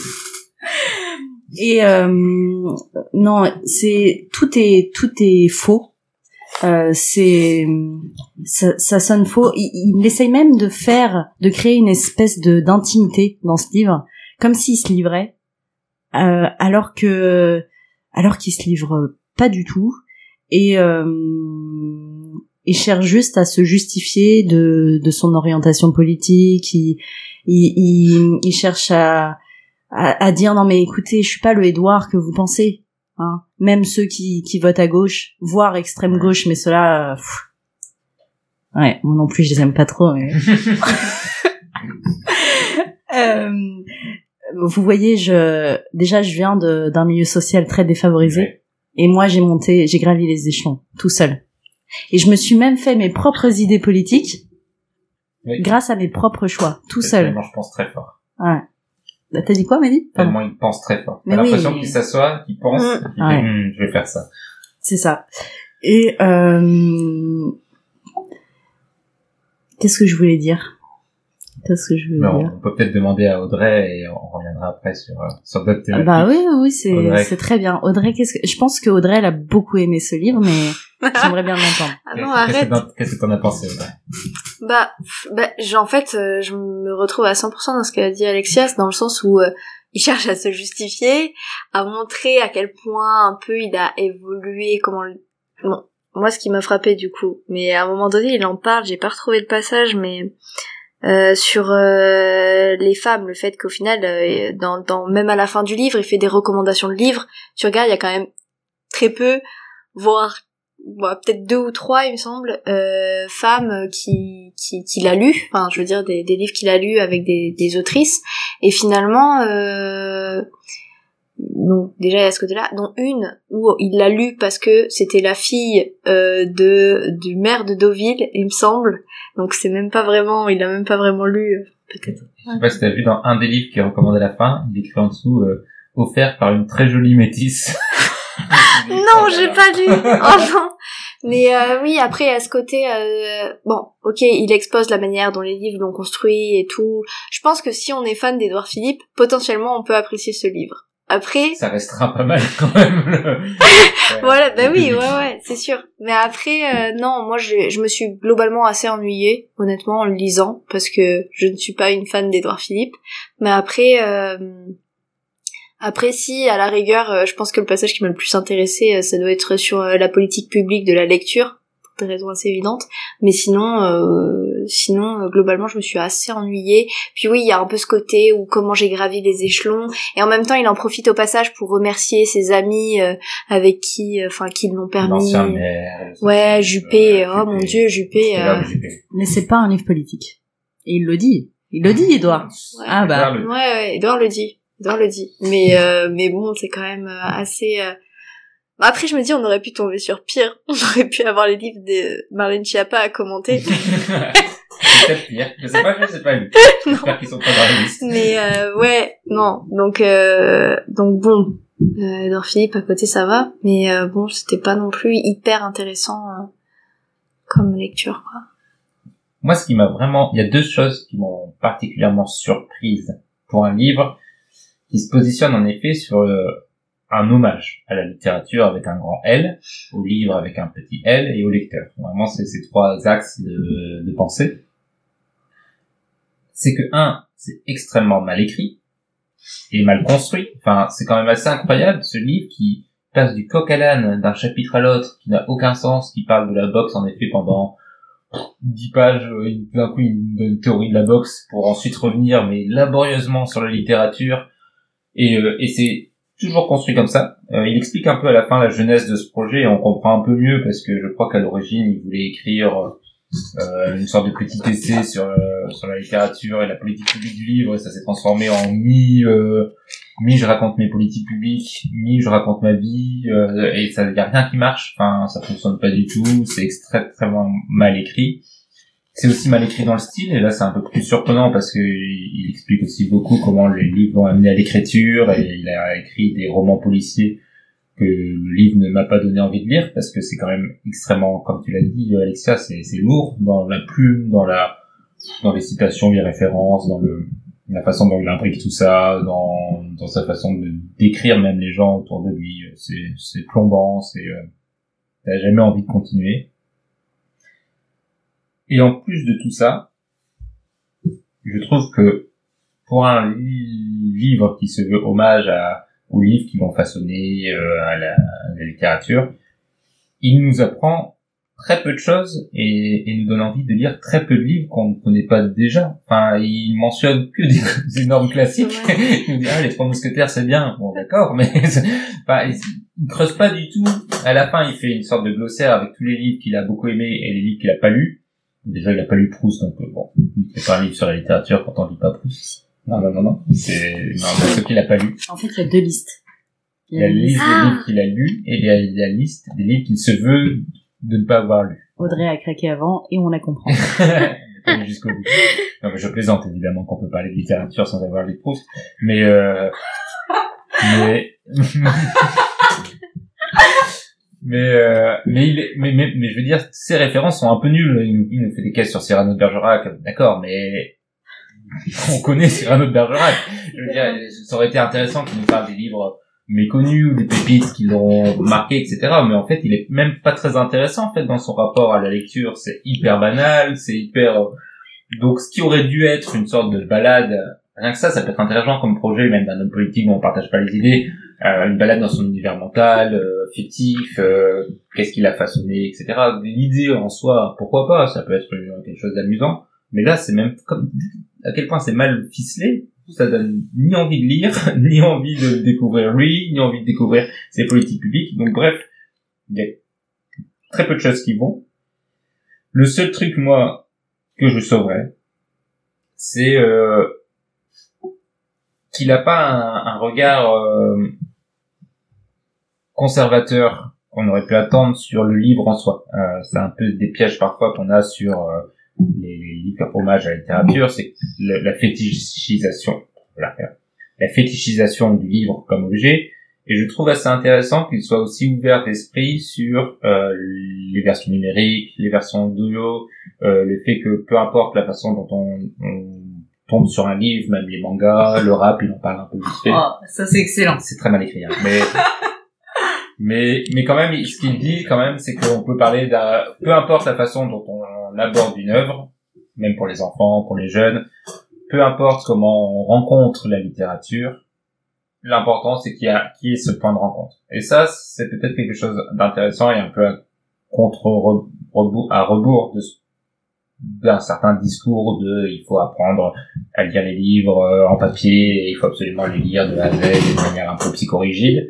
Le fait de dire que la seule façon d'ouvrir la littérature à un public le plus large possible, c'est de, de multiplier les façons de rencontrer la littérature, c'est intéressant. Et même le postulat de base de dire qu'il faut ouvrir la littérature au plus de monde possible, c'est déjà intéressant parce qu'il y en a beaucoup qui, qui ont une version, une vision élitiste de c'est réservé à ceux qui ont la capacité, etc. Donc bon, rien que sur ça, il a, il a des quelques lignes que je trouve intéressantes, mais qui sont plongées dans un océan d'intérêt. Et puis, euh, il y a un truc qui est très bloquant, c'est que il cherche tellement à, à plaire dès le début que moi, ça me ferme à ses idées. Je me dis, mais en fait, il se livre pas, donc il est, il y a une hypocrisie ambiante. Euh, donc même quand il parle de ça, je me dis, mais Il peut faire cool. ouais, est-ce que c'est encore dans, dans la recherche de plaire ou est-ce qu'il y a, il y a quelque chose avec un fond de vérité un peu plus grand Et c'est ça le qui me dérange vraiment dans ce livre parce que euh, peu importe euh, peu importe les opinions, on va dire si c'était ouvert vraiment sans sans chercher à faire un truc euh, joli, une belle image de d'Edouard, et ben on l'aurait senti à la lecture. Après, euh, pour être l'avocate du diable un peu, Euh, Edouard Philippe. Elle Non. aime Edouard. non, je dément formellement ce qu'Alexia. Euh, non, euh, pour rebondir du coup, enfin pour être, euh, enfin pour défendre du, enfin non. Oui, c'est Je- bien, bien. Non, ça m'a perturbé. Non, mais oui, pour être un peu l'avocat du diable, ce qui a le, le, le je pense qu'il m'a le le plus euh, plu entre guillemets dans le livre, c'est que ça m'a questionné sur moi, mon rapport à la lecture en fait, Mm. parce que au final, il a un peu, euh, euh, notamment sur le passage où il parle d'offrir des livres. Et en fait, euh, où il explique qu'il est jaloux un peu de ses livres, que euh, offrir des livres pour lui c'était vraiment quelque chose de, de très pe- très personnel.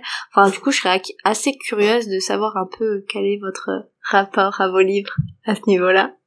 Et euh, parce que c'est vrai que euh, moi j'ai un gros problème, c'est que je j'achète de manière compulsive des livres, mais je ne les lis pas aussi vite que que ce que je les achète. Et Classique. du coup, euh, ouais, classique. Mais du coup, je serais curieuse d'avoir votre retour là-dessus. Mehdi, est-ce que juste avant que tu répondes, Mhm. je peux lire un mini extrait? Je sais que là on est hors podcast. Vas-y. Le vrai miroir d'un lecteur est sa bibliothèque. On y retrouve en un instant tout son esprit et toute son âme. C'est vrai. Alors Mehdi, Alors, allons jeter un coup d'œil. allons, allons voir ma bibliothèque. Non, euh, moi, je- ce qui me fait un peu de mal, c'est que je me suis reconnu dans beaucoup de, du rapport d'Edouard Philippe avec les livres, euh, que ce soit dans sa jeunesse ou dans sa construction. Et en effet, j'ai ce rapport aussi un peu euh, possessif et, euh, et non, même, c'est autre chose que possessif, mais euh, affectif avec euh, les livres qu'on a lus et qui retracent en effet une sorte de, de parcours ou de chemin et que la bibliothèque est le symbole de, des livres qui nous ont accompagnés dans notre vie et, et j'ai à peu près ce, ces mêmes façons de, de voir les choses et donc aussi cette même façon d'avoir du mal à traiter mes livres. D'ailleurs, je rappelle à tous ceux qui ont mes livres de me les rendre euh, rapidement. Euh, mais, mais oui, je, je me suis un peu reconnu dans certains... C'est peut-être ça qui m'a permis aussi de, de, de, ne pas être trop furieux en lisant ce livre, mais euh, ça m'a pas suffi non plus pour l'aimer. Et toi, Audrey Moi, mon rapport au livre. Hmm. Mon rapport au livre, euh, j'aime bien offrir des livres, mais assez étrangement aux enfants, plus qu'aux adultes. non, mais je me suis, non, mais parce que je me suis posé la question, est-ce que j'offrais beaucoup de livres et tout? Et euh, et au final, c'est assez limité. Non, je vais plus en offrir aux, aux enfants sur des livres qui m'ont touché moi-même quand j'étais enfant, en fait. Mais euh, moi, adulte. euh, euh, non, je, je, je, je pense pas en offrir beaucoup. Après, euh, après, euh, si je crois que j'ai un besoin compulsif d'avoir des livres, mais malheureusement, bon, comme je l'ai précédemment évoqué, je ne lis pas aussi vite que ce que je peux en acheter. Donc, euh, j'ai plein de livres à lire du coup après ce podcast. Ce podcast. Et une dernière peut-être remarque sur un, un- une autre thématique du livre, euh, c'est le rapport à la politique, au monde politique, parce que euh, c'est souvent un peu ce qui peut intéresser dans ces livres des personnalités publiques qui ont côtoyé les grands noms de la politique française. C'est parfois d'avoir un peu les les, les, les faits euh, internes, les, les- un prisme différent sur l'histoire qu'on connaît. et il le fait de temps en temps dans ce livre. Il a quelques références aux, personnalités qu'il a connues dans sa vie, notamment Alain Juppé, euh, son dieu vivant, mais euh, il, il en profite aussi pour euh, glisser quelques pics à, à Sarkozy ou Hollande. Il n'a pas fait mention de Macron, il me semble, dans ce livre. Euh, ça, moi, j'ai trouvé quand même parfois assez intéressant, notamment sur le rapport à la littérature, euh, le fait de dire que qu'on est passé d'une génération de, de grands lettrés qui étaient euh, Pompidou, De Gaulle, Mitterrand, euh, je crois qu'il met même Valéry Giscard d'Estaing dans le lot, euh, à des gens qui revendiquent même parfois un refus de la littérature, euh, surtout Sarkozy, mais apparemment Hollande aussi, presque comme si la, aimer la littérature était devenu un signe de déconnexion du monde et qu'au contraire, pour, pour être proche du peuple, il fallait euh, rejeter un peu ce, ce, cette carapace de, de lettré. Euh, tout ça, je trouvais ça un, un peu intéressant. Malheureusement, c'est à chaque fois trois lignes et il développe jamais. Je sais pas si est-ce que vous aussi ça a pu vous intéresser. Bah, euh, c'est c'est un des passages que j'avais retenu. Donc euh, peut-être que vous aurez la chance de l'écouter tout à l'heure. Ah, d'accord. Non, moi je l'ai trouvé très dur avec François Hollande. Après, j'avoue que euh, j'ai pas forcément d'affection particulière pour François Hollande, mais Bah, il, oui, il le démonte. ah oui, je le démonte. ouais. Donc j'ai trouvé un peu dur avec François Hollande, mais à part ça, euh... c'était quoi la question? Est-ce que, c'est- est-ce que son regard politique dans ce livre, au sens de la petite politique, les noms, le, le fait que ce soit un premier ministre qui a eu, qui a connu des, des personnalités, t'a intéressé dans le livre ou est-ce que c'est pas une thématique qui t'a particulièrement touché? Parce que quand on achète un livre d'Edouard Philippe, Ouais. je pense qu'on se dit beaucoup qu'il y a un peu, qu'il y aura un peu de ça dans le livre aussi. Ouais. Je pense que Bah déjà que de moi-même, honnêtement, je serais absolument pas allée vers ce livre et que je l'ai lu il y a un petit moment maintenant. Euh, je me rappelle pas. Bon, alors, peut-être que ça t'a pas touché. Mais il y a un autre point. Enfin, Oui. Audrey, tu voulais dire peut-être autre chose, mais euh, on sent qu'il essaye d'évoquer un rapport à la religion. En tout cas, à, à quelque chose d'assez spirituel dans le livre, à plusieurs moments, et qu'il le relie à, à sa, à son rapport à la lecture. oui. Euh, bon, fait de manière aussi artificielle. Enfin, je l'ai ressenti comme ça, mais quand même, ça montre euh, qu'il a voulu montrer quelque chose là-dessus. Il y a plusieurs passages. euh, déjà, il en parle sur comment on, on peut être amené à lire. Euh, en effet, il y a les parents qui lisent beaucoup et qui vont t'amener à ça, mais pas que. Il y a, euh, il appelle, je crois, souvent il parle d'étincelles. Mm. Euh, L'étincelle, on sait pas trop l'expliquer comment. On a l'impression que c'est le bon Dieu qui arrive et hop, voilà, l'enfant il a, il a le déclic et là il se Mm. met à lire. Donc euh, il y a ce, ce, ce passage-là, celui que j'ai lu sur l'esprit et l'âme de la bibliothèque, bon ça c'est classiquement, et puis un passage sur Saint Augustin aussi. Euh, bon, j'ai pensé fortement à Audrey quand j'ai lu ce, ce passage parce que euh, ça explique que avant, donc Ambroise, il me semble, qui a qui a appris à Saint Augustin que euh, derrière la lecture de, de la Bible, enfin c'était des textes symboliques, donc fallait passer au-delà de ce qui était vraiment écrit. Oui. Et euh, à ce moment-là, il dit mais Ambroise, il lisait sans parler, ce qui était incroyable à l'époque, parce qu'il était assez euh, en lui-même pour pouvoir se concentrer et euh, lire sans dire les choses à voix haute, alors que tout le monde faisait comme ça à l'époque. Euh, et il dit c'est marrant parce que maintenant c'est l'inverse. Enfin c'est euh, je sais plus qui dit euh, qui parle à, à, à voix haute. Il me semble qu'il dit moine et enfant quand on apprend à lire. C'est ça, exactement. Voilà. témoignent les enfants. Mais c'est, c'est, si cette anecdote est vraie, ce que je n'ai pas vérifié, ça c'est vraiment intéressant. Ça, de, de s'imaginer qu'au Moyen-Âge, fait. ils lisaient tous leurs livres à voix haute. Exactement. Bon après j'imagine que c'était pas le même type de lecture. Donc, ça va être un peu plus, euh, j'ouvre mon, mon énorme livre, je regarde les enluminures et, et je déchiffre euh, le, le passage. oui. Mais c'est un passage qui m'a qui m'a captivé. Et puis j'ai pensé à Audrey et c'était très délicieux comme moment. Parce que Audrey lit voix. Tous ces livres, de A à Z. Je ne lis pas tout à haut. Seulement les jurisprudences de la Cour de justice. Je laisse, hein, tout ça. non Mais dis, tu coupes ici. Alors, je pense qu'on a fait le tour de ce, de ce livre. Je pose quand même la question, est-ce que vous recommandez des âmes qui lisent Alexia? Bah oui. à tes pires ennemis. Audrey, est-ce que tu recommandes des hommes qui lisent? Euh, si vous aimez Édouard Philippe, je recommande des hommes qui lisent. Sinon, euh, non. Oui, moi je vais partir du principe que vous n'aimez pas Edouard Philippe et que donc je vous déconseille quand même ce livre. Je pense qu'il y a mille autres livres sur la littérature euh, et l'écriture qui sont bien plus intéressants et j'en profite pour recommander comme un roman de Daniel Pénac qui est un très très beau livre justement sur le difficile parfois apprentissage de, de la lecture. Je pense qu'on a fait le tour de nos... Ah non Mais on va quand même laisser Alexia le soin de nous donner un, de nous donner un aperçu de la prose d'Edouard Philippe. Comme j'imagine qu'aucun d'entre vous euh, allait lire ce livre, enfin, j'espère que j'ai choisi un bon passage. Euh, j'ai choisi le passage euh, dont Mehdi parlait tout à l'heure. Les responsables politiques lisent-ils? Certains oui, certains énormément. Mais ce n'est sans doute plus la norme. En 40 années, nous avons changé de monde. De Gaulle lisait et écrivait.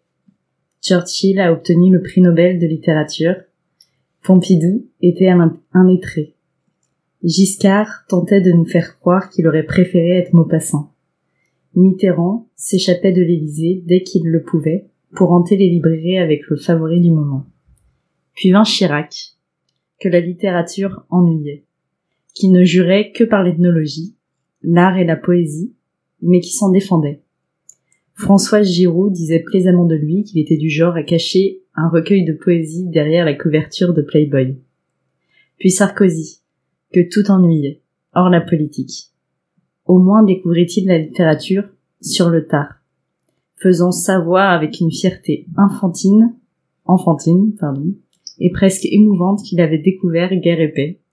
Je crois même l'avoir ent- entendu dire qu'il en avait lu 70% et arriva enfin Hollande, qui lui ne lisait plus rien et ne s'en cachait pas.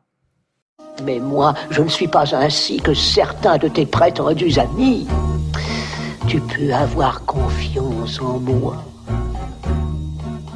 Aie confiance, crois en moi,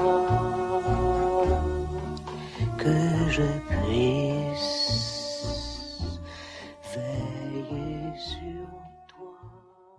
Et on passe à l'avant-dernière partie du podcast, les recommandations. Dans cette partie, les chroniqueurs et chroniqueuses sont libres de recommander ce qu'ils veulent. Et on va commencer avec Audrey. Ma recommandation ce mois-ci, ce serait l'exposition parisienne citoyenne au musée Carnavalet à Paris. Donc si vous êtes de passage à Paris ou à Paris, je vous invite à aller voir cette exposition qui parle de l'émancipation des femmes, de l'histoire de l'émancipation des femmes et euh, du combat euh, féministe euh, qui a eu une répercussion euh, du coup de niveau euh, national au final. Merci Audrey. Je vais euh, enchaîner puisque moi aussi il s'agit d'une expo parisienne, donc euh, désolé parce que c'est pas forcément le- les recommandations les plus accessibles, mais euh, euh, en faisant clavage à- quand même à passer par la capitale pour, pour les voir. Il s'agit de l'expo euh, dédiée à, à Marcel Proust, donc décidément je, je boucle la boucle de, de- de ce podcast à- à- à- après ma citation de début d'épisode. C'est une exposition à la BNF, à la Bibliothèque euh, nationale de France, Bibliothèque François Mitterrand, hein, qui est évoquée notamment dans le livre d'Edouard Philippe, euh, qui se penche plus particulièrement sur les manuscrits. Euh, il y a eu récemment une redécouverte d'un certain nombre de brouillons de, de Marcel Proust.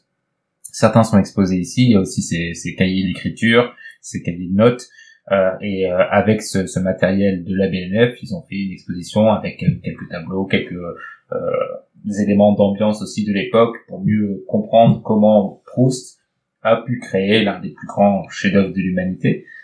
Et euh, c'est quand même une expo que je recommanderais particulièrement aux gens qui ont lu quand même une partie au moins de la recherche du temps perdu parce que si vous connaissez pas du tout, je pense que ça peut vite vous agacer de voir juste des manuscrits et euh, et même des, des, des, des spoils un peu partout dans, dans, dans l'expo. Mais si vous connaissez un peu l'œuvre, si vous avez une, une affection pour, pour Proust, c'est vraiment passionnant et il y a quelque chose d'assez émouvant de voir un le travail d'écriture euh, d'un écrivain, euh, ses hésitations euh, sur chaque mot de, de ses manuscrits, et c'est vraiment très très beau. Donc euh, je vous recommande euh, cette exposition, et j'en profite pour recommander euh, la recherche du temps perdu, évidemment. Alexia, quelle est ta recommandation? Bah alors moi j'ai un problème, c'est que j'avais pas en tête Ah euh, la recommandation. Mais alors euh, qu'est-ce qu'on peut faire? Est-ce que est-ce que je peux donner une recette? Une, re- Ah oui. une recette. Ah, Avec euh, plaisir. Alors euh, bon, c'est la fin de la saison, mais euh, je vous conseille d'essayer la shakshuka façon Alexia. Ah, attention, là déjà tu t'engages sur un terrain... Ah oui, à risque? Bah, Tchouka, spécialité euh, tunisienne. Aïe aïe aïe aïe. Oui, mais tu cuisines pas, Mehdi. Donc tu peux y aller. Alors, comment tu fais ta tchatchouka Alors, déjà il faut euh, une sauce tomate faite maison. Ouais. Donc euh, voilà, vous prenez des poivrons. Euh, vous vous coupez les poivrons. Alors, moi j'ai pas de planche à découper, difficulté supplémentaire, mais je viens d'en avoir une et là deuxième dédicace. Merci Vincent. oh mon dieu. Mais très bien. Une fois que les poivrons sont coupés. Donc poivrons coupés, on les fait revenir avec un peu d'huile d'olive. Et euh, là, bon, une fois que ils, sont, ils ont commencé à devenir un peu moelleux, mais pas trop, euh, vous ajoutez la sauce tomate. Mhm. Là, faut encore laisser un peu mijoter. Et le moment des épices arrive. Euh, donc moi, ce que j'aime beaucoup, c'est Pas d'oignon, pas d'ail. là, je mets des. Aïe, aïe, aïe. Oui, mais attention parce qu'il y a des oignons dans ma sauce tomate. Ah, d'accord, il y a, il y a un Il y a un twist. peu d'ail d'ailleurs. Il y a un peu il y a un d'ail. twist. Ouais, ouais. D'accord. Mais je donnerais plutôt ma recette sauce tomate un autre jour. Enfin, si- D'accord, oui, si oui, oui. D'accord. Euh, et ensuite, donc, ajout de la sauce tomate, on laisse mijoter les épices. Voilà, le moment phare en fait. Mhm. Cumin. Et moi, ce que j'adore, c'est mettre une petite touche de cannelle. Et là, ah si, c'est incroyable, Mehdi. Essaye, s'il te plaît. euh, un peu de, de piment aussi, de cayenne. Et euh, piment, le piment doux. Voilà, le piment doux, surtout pour la couleur. Euh, Qu'est-ce que je mets d'autre? Moi, je pense que c'est principalement ça. Un poil de gingembre, mais un tout petit peu. Je sors des sentiers battus et je sens le visage de Mehdi qui se crispe devant moi. Bah, Euh, Disons qu'il y a des, des siècles euh, d'histoire de la cuisine culinaire euh, orientale que tu es en train de massacrer, Alexia, mais c'est c'est ton Je- choix. je dirais plutôt que j'ai rencontré la chèque. Et donc ensuite les épices, euh, faut mijoter encore. Et là, et là, on rajoute les œufs sur le plat, Bien sûr. Et et quoi, Mehdi? Alors je m'appelle Alexis Andradakis. Ah non, Eh tu oui, vas mettre. de la La feta, feta, non. c'est pas- Là, je- de là, la dis non. feta Là, c'est à la veto. fin de la cuisson. Veto. Incroyable, ça apporte la touche de sel et d'acidité qu'il faut. Et une fois que les œufs sont cuits selon votre euh, vos goûts, eh bien vous mettez l'œuf d'abord dans l'assiette et tout autour un peu de poivron mariné. C'est un délice, je vous le conseille. Voilà. En tout cas, tu nous as donné faim, Alexia, malgré, euh, malgré cette recette. Moi, je suis fan d'Alexia. très très fan. Et on va passer à la dernière partie du podcast, le tirage au sort. Et pour cela, j'accueille, je vais accueillir les chroniqueuses du prochain épisode. Donc c'est le moment de dire au revoir à celle de ce mois-ci. Merci beaucoup Alexia et merci beaucoup Audrey.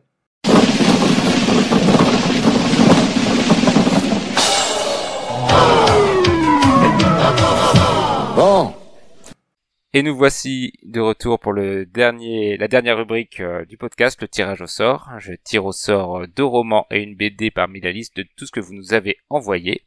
Et les chroniqueuses auront un veto seulement, et ainsi que moi-même, pour éliminer le livre de leur choix.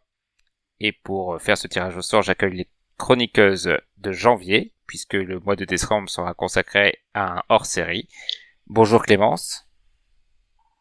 Bonjour Mehdi. Et bonjour Cyrielle. Bonjour Mehdi. Bonjour Clémence. Et bonjour Cyrielle. Le premier livre tiré est un livre autrichien de 1943. Il fait 251 pages et s'appelle Le monde d'hier, écrit par Stéphane Zweig. Clémence, est-ce que tu mets ton veto? Pas de veto, non. Euh... Non, je mets pas mon veto. Pas de veto. Le deuxième livre est beaucoup plus récent, puisqu'il euh, date de 2005. Il nous vient des États-Unis. Il fait 512 pages, est écrit par Stephanie Meyer et s'appelle Twilight, tome 1. Clémence, Pas non plus, je, je mets pas de veto. Cyrielle, Euh, Qu'est-ce que je fais? Euh... Ouais, je mets mon, mon veto. ouais. le veto est mis sur Twilight. Je m'en doutais un petit peu quand même. Prochain livre est écrit par Stuart Turton. Il fait 600 pages. Il est aussi récent puisqu'il date de 2020 et s'appelle Les sept morts d'Evelyn Hardcastle. Clémence, est-ce que tu mets ton veto? Je mets pas. J'ai oublié de dire que s'il vient du Royaume-Uni. Très bien. Donc nous avons nos deux romans. Je ne mets pas non plus mon veto. Et enfin, pour la BD, je vous propose Les mondes d'Alderbaran, tome 1, La catastrophe, une BD française de 1994 qui fait 50 pages. Clémence, est-ce que tu mets ton veto? Je mets pas de veto. Je ne mets pas mon veto. Donc nous avons nos trois, nos deux livres. Le monde d'hier de Stefan Zweig, Les sept morts d'Evelyn Hardcastle de Stuart Thornton et Les mondes d'Aldebaran. Euh, ah, j'avais même pas dit l'auteur d'ailleurs. Je vais vous le dire tout de suite. C'est Léo? C'est Léo, ah, tu connais Cyrielle, en effet. Donc, euh, je vous dis à dans un mois, enfin dans deux mois même, puisque ce sera l'épisode de janvier, et bonne lecture.